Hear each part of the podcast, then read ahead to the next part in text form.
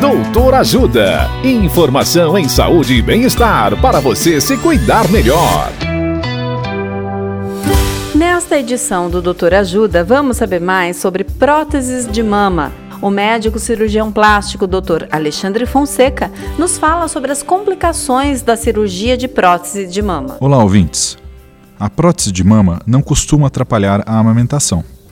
Apenas em caso em que a incisão é periareolar, pode haver um prejuízo na liberação do leite. Uma outra informação importante é que a prótese de mama não atrapalha a detecção de câncer de mama, pois os exames de imagem atualmente disponíveis para investigação conseguem avaliar muito bem as mamas, mesmo as que têm próteses. As próteses não têm data de validade, portanto, não tem uma data ou um prazo em que tenham que obrigatoriamente ser trocadas.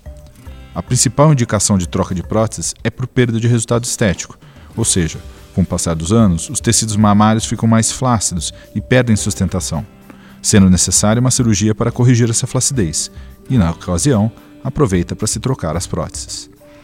A segunda causa mais frequente de troca de próteses é por contratura capsular, que é uma retração causada por um processo inflamatório causado pelo corpo estranho, que é a prótese.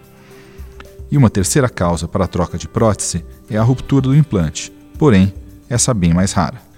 E para finalizar, uma outra complicação que pode ocorrer é a infecção no local da cirurgia, podendo ser necessário retirar o implante para o tratamento dessa infecção.